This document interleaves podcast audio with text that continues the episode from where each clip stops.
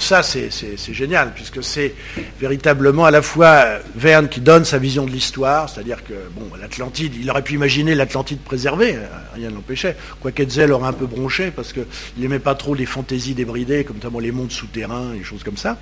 Donc il y a une vision de, cette civilisation disparue, disloquée, de ses ruines, de cette Pompéi sous-marine, il emploie, les, il emploie l'expression, donc qui est un des très beaux moments du roman et, et qui donne bien une vision très, très noire. Il y a un autre moment, euh, qui est euh, celui où justement les, personnages, euh, le, Nautilus longe un bateau qui, vient de sombrer et qui contient encore les cadavres des, personnages. Et là, c'était tout à fait, c'est tout à fait affolant puisqu'on on a vraiment une scène d'horreur, une littérature pour adolescents, pour enfants. Il a vraiment une scène d'horreur où justement il y a une, mère de famille qui tient son enfant et qui est morte sous les eaux.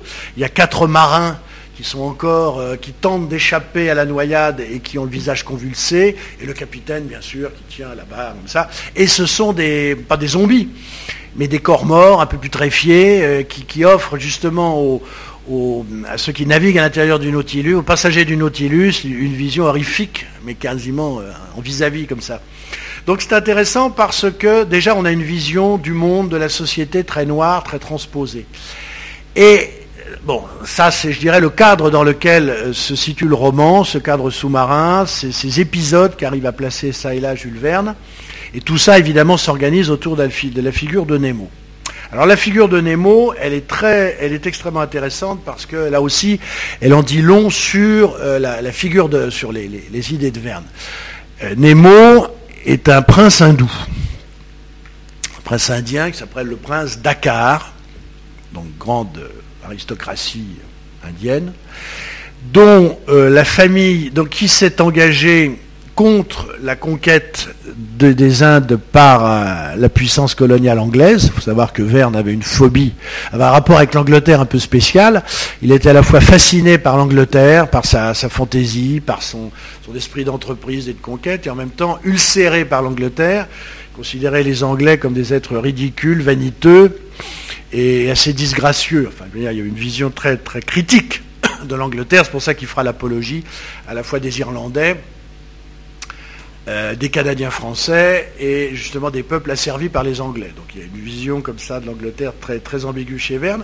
Et donc le prince Dakar, futur capitaine Nemo, décide de se révolter contre la puissance coloniale. Ça se passe très mal, puisque sa famille meurt et donc euh, l'homme est, à la fois durablement blessé, touché, terrassé, et animé d'un esprit de vengeance absolument euh, effréné. Donc il met toute sa fortune au service de la construction de ce navire qui permet deux choses, à la fois d'être un peu comme le misanthrope de Molière, d'une sorte d'Alceste indien aristocratique, de se couper du monde, de vivre uniquement en solitaire avec et en inventant euh, ce navire qu'il fait construire dans plusieurs chantiers de manière à ne pas être trop repéré, assemblé ailleurs, construit ailleurs, qui fonctionne à l'électricité.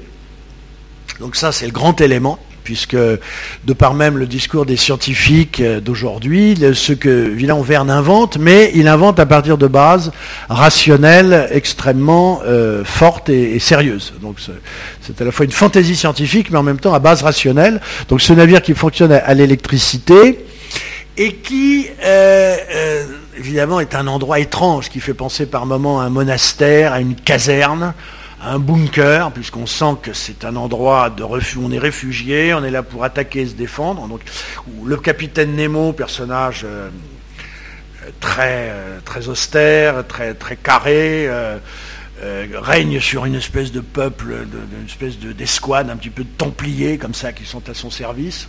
Personnage dont un équipage international. Donc il y, a, cette dimension de retranchement et en même temps, euh, je dirais, de volonté de s'isoler et volonté de combattre euh, la puissance anglaise et de combattre d'une certaine façon euh, toutes les puissances du monde. Et c'est la vertu du Nautilus, donc, d'être ce sous-marin indépendant fonctionnant à l'électricité et d'être en même temps une arme par destination, puisqu'il y a le éperon frontal qui est une arme de guerre.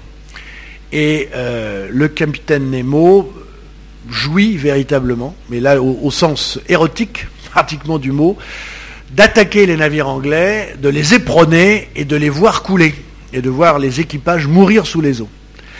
Et il y a d'ailleurs une scène absolument extraordinaire dans le voyage euh, dans le 20 milieux sous les mers, où il donne l'assaut à un navire anglais, et où Nemo regarde le navire sombrer, mais véritablement de façon orgastique. C'est-à-dire qu'il y a véritablement une jouissance sadique.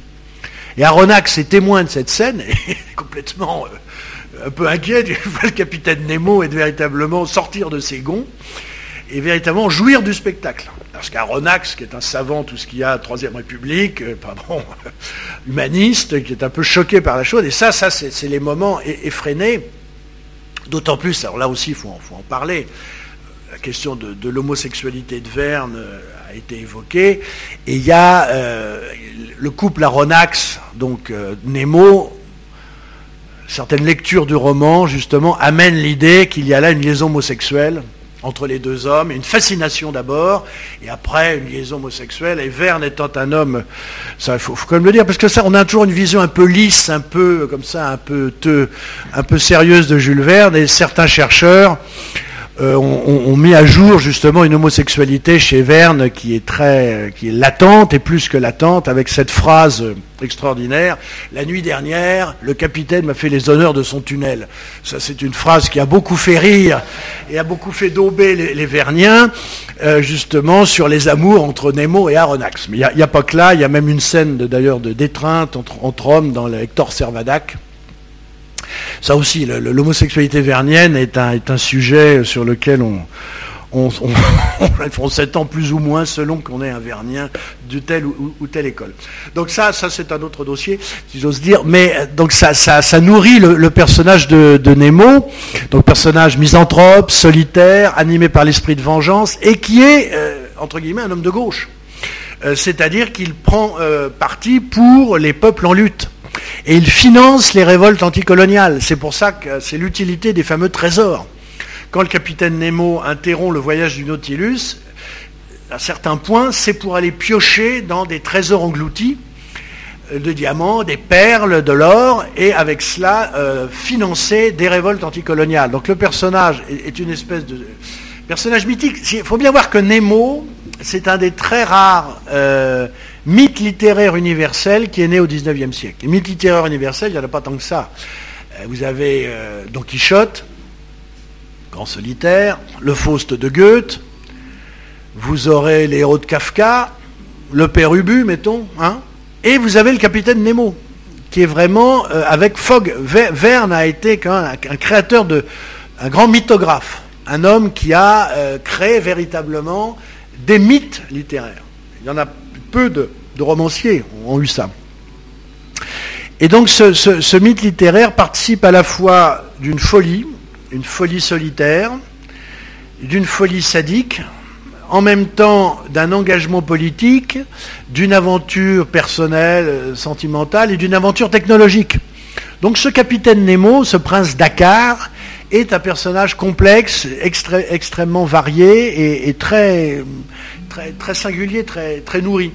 Alors, l'autre aspect pour lequel le, Nautilus est, un, je dirais, est un lieu euh, tout à fait étonnant, c'est que euh, si, si c'est un bateau de guerre, si c'est un lieu qui fait un peu penser à une caserne ou à un monastère, c'est en même temps un endroit de convivialité et de confort bourgeois.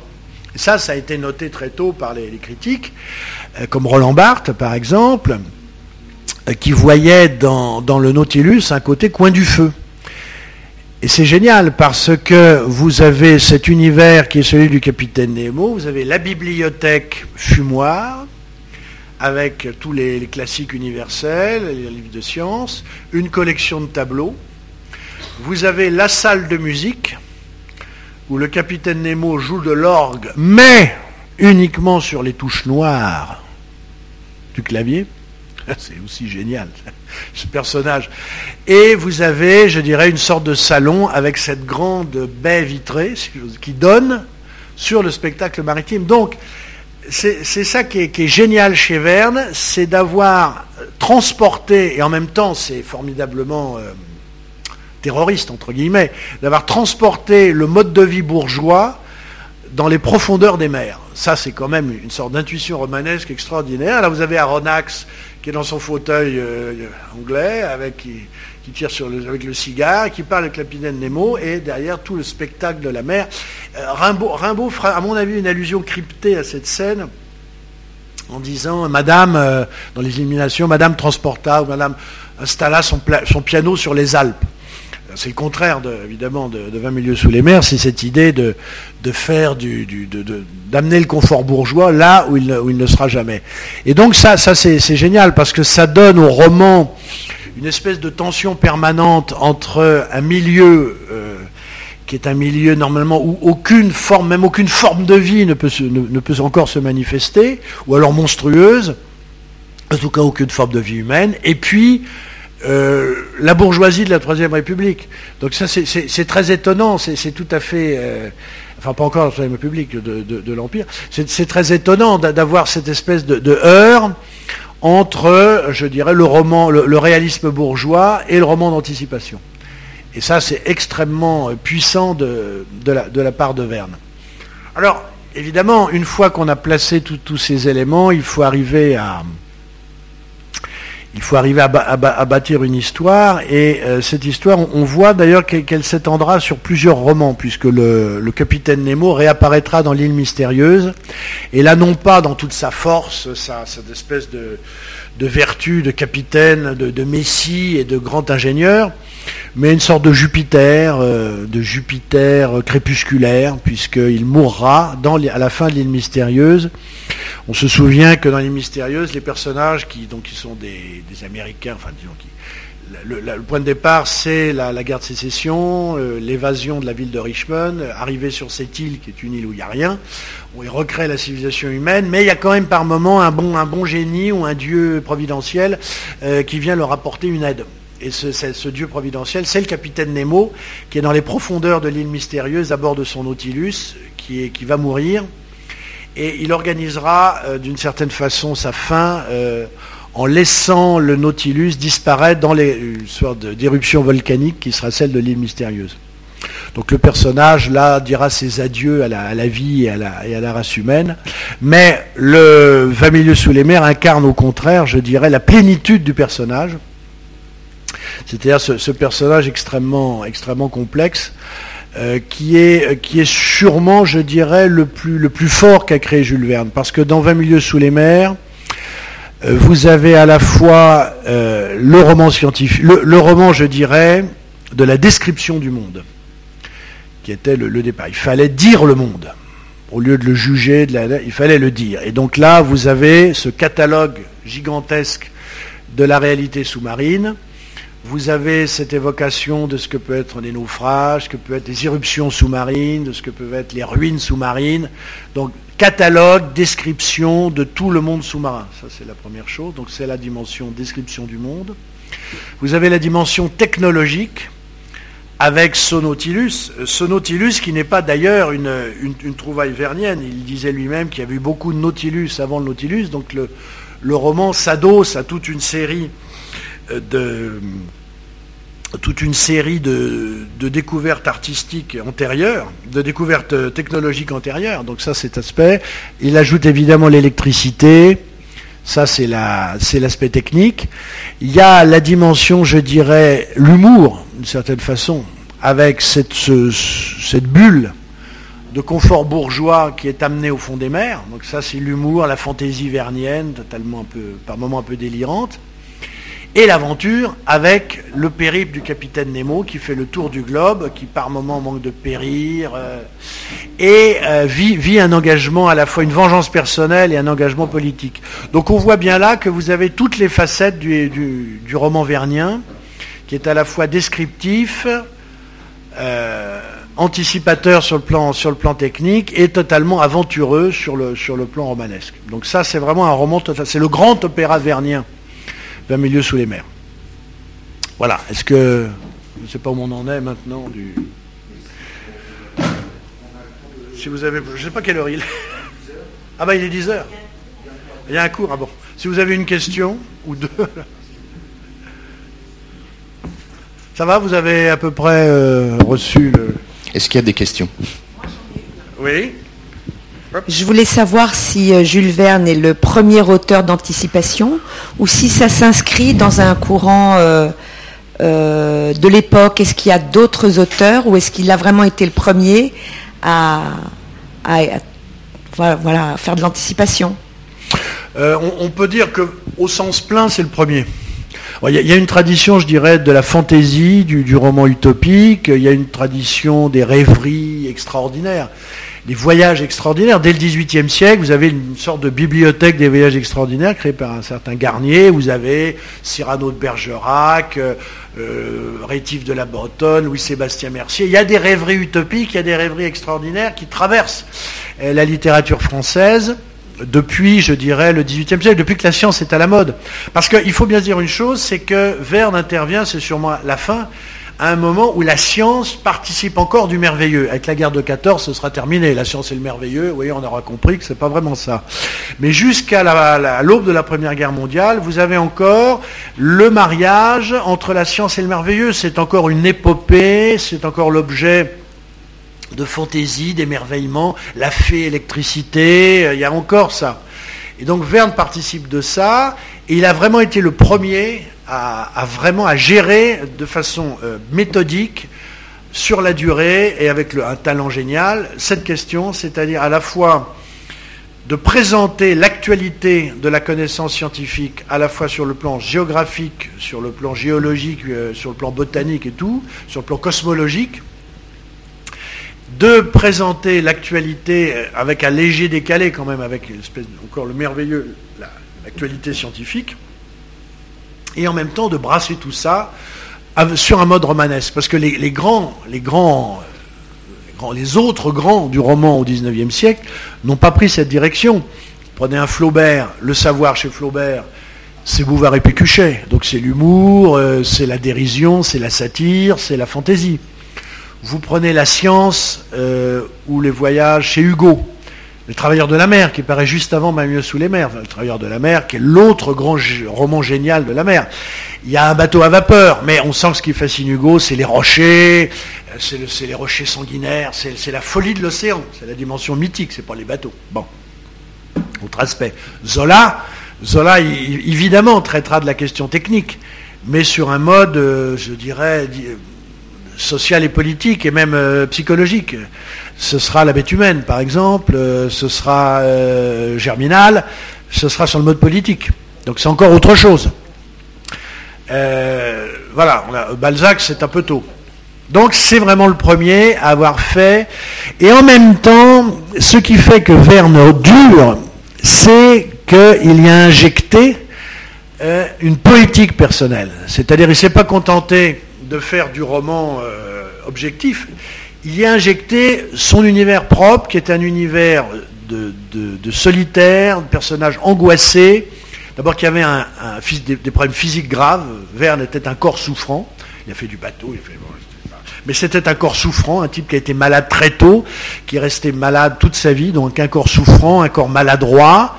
C'est un homme qui a raté sa vie amoureuse, euh, qui a épousé Honorine, mais Honorine, qui, est une sainte femme, sans Honorine, il n'y aurait pas eu de Jules Verne d'ailleurs. Euh, qui a raté sa vie amoureuse, parce qu'il rêvait d'autre chose, qui était mêlé à une bourgeoisie qui l'ennuyait un peu et qui l'emmerdait franchement sur certains plans, qui travaillait avec un père symbolique, il a eu un père pas marrant, mais il a eu un père symbolique encore moins marrant qui était Hetzel. Donc si vous voulez, Verne est un personnage un petit peu resserré comme ça, et les romans lui ont permis d'injecter là tout un univers passionnel, douloureux, souffrant, un univers de rêverie en même temps, de désir de voyage euh, qui, qui, aurait pas été là. Si Verne avait été un officier de marine qui aurait eu 50 maîtresses, qui aurait fait trois fois le tour du monde, il y a eu des romans euh, de, romanciers d'aventure qui ont eu cette vie-là, où vous auriez eu un beau truc sympa, mais on ne parlera plus de Jules Verne. Ce qui est intéressant, il a un peu voyagé, mais c'est qu'il a surtout beaucoup rêvé. Et, c'est ça qui fait qu'il est encore euh, aujourd'hui, qu'il est, qu'il est dans la Pléiade. sinon, voilà, quoi, il n'y aurait, pas, il y aurait pas cette formidable mythologie qu'il a créée s'il n'y avait pas eu euh, d'abord un, auteur, un sujet, un sujet poétique écrivant.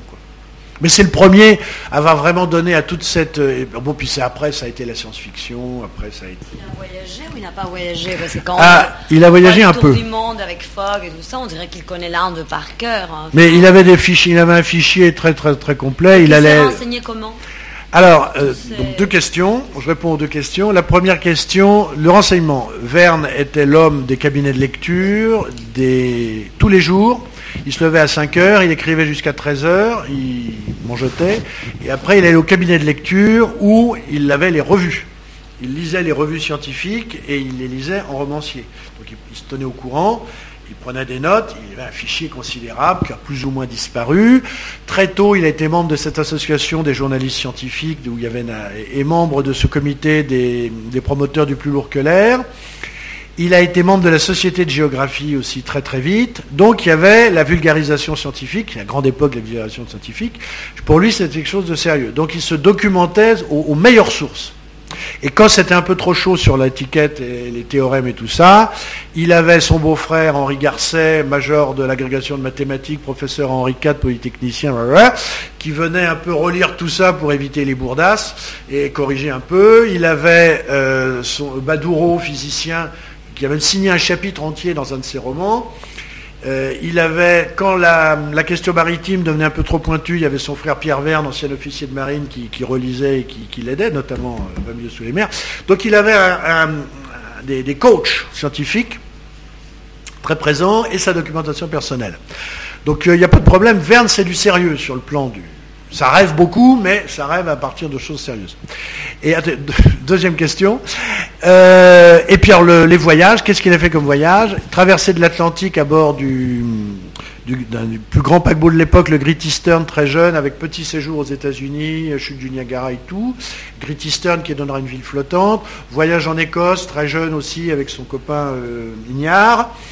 Dès qu'il a de l'argent, il fait des bateaux. Euh, donc euh, la mer du Nord, la Manche. Grand tour de la Méditerranée. Mais rien de l'Afrique, rien de l'Amérique du Sud, rien de la Russie, rien de la Chine. Donc petit voyageur, voyageur bourgeois, petit yachtman, euh, bourgeois voyageur. Quoi. Est-ce qu'il aurait pu aussi influencer certaines inventions, par exemple Enfin, il y avait un bouquin qui me passionnait quand j'étais petit. C'était, si je ne me trompe pas du tout, c'est euh, Paris 20e siècle. Oui, bah, c'est lui. Ouais, voilà. Et, du coup, euh, Paris 20e siècle, du coup, est-ce que vous pensez que les, toutes les, inventions qui sont décrites à l'intérieur ont pu influencer ce qui, ce qui arrive aujourd'hui enfin, Alors, euh, c'est un sujet de débat parce que certains, comme Michel Serres, pensent que Verne n'a rien inventé sur le plan scientifique. Il dit Verne, bah, Verne, c'était pas un scientifique, c'était un juriste et un homme de lettres. Il n'a rien inventé parce qu'il ne pouvait rien inventer. Il savait rien au sens, euh, c'était pas point carré, euh, la place, voilà. Il n'a rien inventé, euh, mais il a rêvé. Donc en rêvant, il peut avoir des intuitions géniales. Donc effectivement, Paris au XXe siècle est un livre très précoce, mais que Hetzel va bouler, mais alors de façon terrible. Il y a une lettre, il a lettre d'Hetzel à Verne sur Paris au XXe siècle, qui sera un énorme succès de librairie chez Hachette dans les années 80, colossal. Hetzel dit non, non, attendez, là, poubelle, c'est très mauvais, zéro, euh, vous allez faire autre chose, c'est pas bon. Le, livre attendra. Et effectivement, ce livre, euh, il y, a notamment des, métros aériens, c'est assez sidérant. Il y a notamment Le règne de l'électricité. Et c'est un livre très, récent, c'est 63, je crois. C'est vraiment parmi les, les, toutes premières productions verniennes. Il, il, voit Paris entièrement euh, ville lumière, ville de l'électricité. Et d'ailleurs, il dit qu'il y a l'électricité à l'intérieur de, Notre-Dame de Paris, et que c'est scandaleux, parce que la vraie lumière est spirituelle et que là, une lumière artificielle. Il y a un canal qui va de Paris à Rouen. C'est de grands canaux avec d'énormes euh, navires commerciaux. Donc, d'une certaine façon, en partant de la réalité de l'humain, il extrapole comme ça. Là, il fait vraiment de la science-fiction et de l'anticipation. Alors, est-ce que ça, effectivement, je, pense que ça a servi peut-être pour orienter, je dirais, il faut commencer par rêver avant de calculer, ça a orienté la, rêverie des scientifiques, que ce soit de la Terre à la Lune, mais on avait déjà rêvé d'aller dans la Lune. Cela dit, Cap Canaveral n'est pas loin de là où Verne va implanter le, point, le point de propulsion de son navire euh, wagon. Donc vous voyez, c'est toujours ça chez Verne on se dit, mais effectivement, il avait tout compris, mais lui, il n'avait rien compris du tout. Il avait vu des choses. Et effectivement, là, il a été rattrapé par l'innovation technologique. Mais lui, il n'avait donné aucune clé. Euh, la résistance des matériaux, l'optique, euh, la propulsion euh, au-delà de la stratosphère, tout ça. Mais bon, il avait vu le spectacle. C'est-à-dire que dans sa tête, il voyait, la chose. Et donc c'est à la fois un formidable anticipateur et, et- et absolument pas un scientifique. Parce qu'on a parlé de littérature pour enfants, adolescents ou pas. Ou bon, est-ce qu'il avait, est-ce que bon, j'ai compris que Hetzel lui clairement lui demandait d'écrire pour euh, les enfants. Enfin, c'était Ouais, ça. Mais est-ce que lui avait cette conscience d'écrire pour des enfants? Est-ce qu'il a eu des enfants lui d'ailleurs? Est-ce que ça l'intéressait ou est-ce qu'au fond, il, il- très vite, il s'exonérait de cette contrainte entre guillemets et pour euh, Il a eu, il a eu, euh, il a épousé une dame veuve qui avait deux, enfants, je me souviens son nom. Euh, donc, et lui a eu un enfant, alors qui est absolument, le, qui, est un, poème. Alors lui aussi, c'est un, des romans de Jules Verne auquel on pense pas, c'est son fils, c'est Michel Verne. Puisque bon, c'est là où on revient sur la question de l'érotique vernienne, l'affectivité, hétéro-homosexualité. euh, bon, il, a, il a eu un, un fi- un fils et un unique fils qui était Michel Verne, avec lequel il a eu au départ des rapports absolument exécrables. Visiblement, Verne n'aimait pas la famille, il s'est marié parce qu'il fallait, euh, il n'aimait pas les enfants, malgré qu'il ait écrit pour eux, c'est toujours pareil, hein, il y a une espèce de situation ambiguë. Il a mené la vie très très dure à son fils, il a essayé de le mater, mais de façon... euh, il ne devait pas s'en occuper beaucoup, mais quand le fils avait un peu une volonté là, il le matait, il l'a envoyé faire... euh, un- il l'a mis à Maitret. Maitret, c'est une colonie pénitentiaire pour enfants où ira Jean Genet. Vous voyez un peu. Bon. Mais à l'époque où, Jules Verne a mis son fils à Maitret, c'était pas encore ça. Mais c'était un, truc semi-disciplinaire. Il a mis son fils à Maitret. Ça n'a pas marché. Alors pouf, il lui a fait faire de, il l'a fait naviguer. Il l'a mis comme moussaillon sur un bateau en disant oh là là le capitaine machin. Pas du tout. ça va mettre le bordel sur le bateau. Euh, après, la famille est installée à Amiens, le fils s'installe à Amiens, il fait les 400 coups, il devient l'amant d'une comédienne, il dépense un argent. Alors, Verne est totalement dépassé par les événements. Ils finissent par se, comment dirais-je, par s'entendre à peu près, et à la fin, ils écriront même des textes. Verne écrira même des textes que signera son fils, qui permettra à son fils de gagner un peu d'argent. Donc euh, le rapport et, Michel Verne s'occupera. Verne meurt en 1905, Hetzel vit jusqu'en 1900. la- La maison Hetzel meurt en 14, où elle est vendue à Hachette. Et pendant un certain nombre d'années, Michel Verne euh, s'occupera de, vraiment de, renouveler le contrat de son père, de faire vivre l'œuvre de son père, mais un peu trop, puisque tous les manuscrits posthumes de Verne seront entièrement trafiqués par Michel. C'est-à-dire que quand Verne meurt, il avait cinq ou six romans d'avance que publieront Hetzel, mais Verne, euh, Michel les réécrira, et c'est d'ailleurs passionnant, parce qu'il les réécrira avec une poétique et une fantasmatique qui est absolument pas celle de son père. Euh, il mettra des, dames partout, il mettra des mariages, c'est pas du tout le père, le père c'est pas du tout ça. Et donc euh, le, fils Verne est un personnage totalement hors du commun, un peu, un peu, un peu étrange, avec une tonche un peu à la Offenbach, un personnage très étonnant. Et deuxième rapport compliqué de Verne avec les enfants, c'est Gaston. Euh, Gaston Verne, qui était le fils de Pierre Verne, enfant apparemment un peu, bizarre, un peu difficile, un jour décide de prendre le train depuis Paris euh, avec un pistolet, d'aller voir son oncle à Amiens, d'attendre que son oncle apparaisse dans la rue et de lui tirer dessus à deux reprises.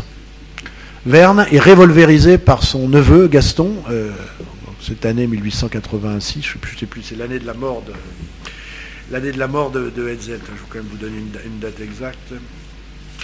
Et alors, justement, ça, euh, il meurt en 86. L'Anus Horribilis 1886. Et donc, euh, Verne est, est par son neveu. Il y a une balle qu'on arrive à lui extraire, une balle qu'on ne peut pas lui extraire, qui restera fixée dans, les chevilles, parce qu'à l'époque, bon, Verne souffrira le martyr, et il sera euh, soigné à la morphine et deviendra morphinomane. Euh. Tout ça. Et donc, si vous voulez, il y a un rapport avec la famille, avec l'enfance, l'adolescence, dans sa vie un peu compliqué. Par contre, si vous voulez, il sera toujours évidemment très soucieux d'écrire pour les enfants, mais celui qui surveillera, je dirais, la cible et le lectorat, c'est Hetzel. Et Hetzel euh, sera extrêmement soucieux de ne pas faire en sorte que Verne ne parte pas dans tous les sens, en ramenant vers un peu plus de rationalité, un peu moins de noirceur. Il y a quand même un roman de Jules Verne qui s'appelle Le Chancelor, qui est une histoire de cannibalisme. Alors euh, Hetzel lui dit bon bah écoutez oui euh, pourquoi pas alors bon euh, radeau de la Méduse d'accord mais alors faites attention parce que on écrit quand même pour un certain public. Et alors Verne est obligé de se dire, si vous voulez, il y a- une violence, une noirceur, une, espèce de puissance chez Verne qui a été en permanence réfrénée par Hetzel.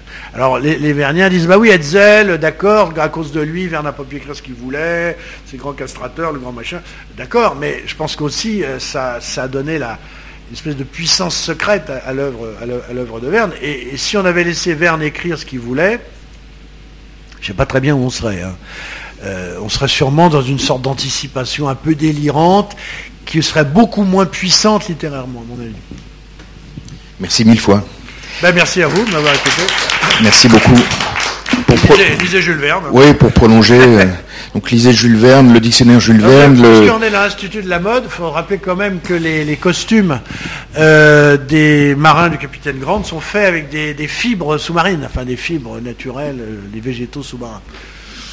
Et je pense pas que c'est très austère la tenue à l'intérieur du Nautilus. hein. C'est plutôt euh, Allez noir. euh, allez voir la librairie Jules Verne, euh, rue Lagrange, près de Notre-Dame, qui est un endroit absolument formidable où, où on voit toutes les, toutes les éditions originales. C'est un lieu euh, étonnant. oui.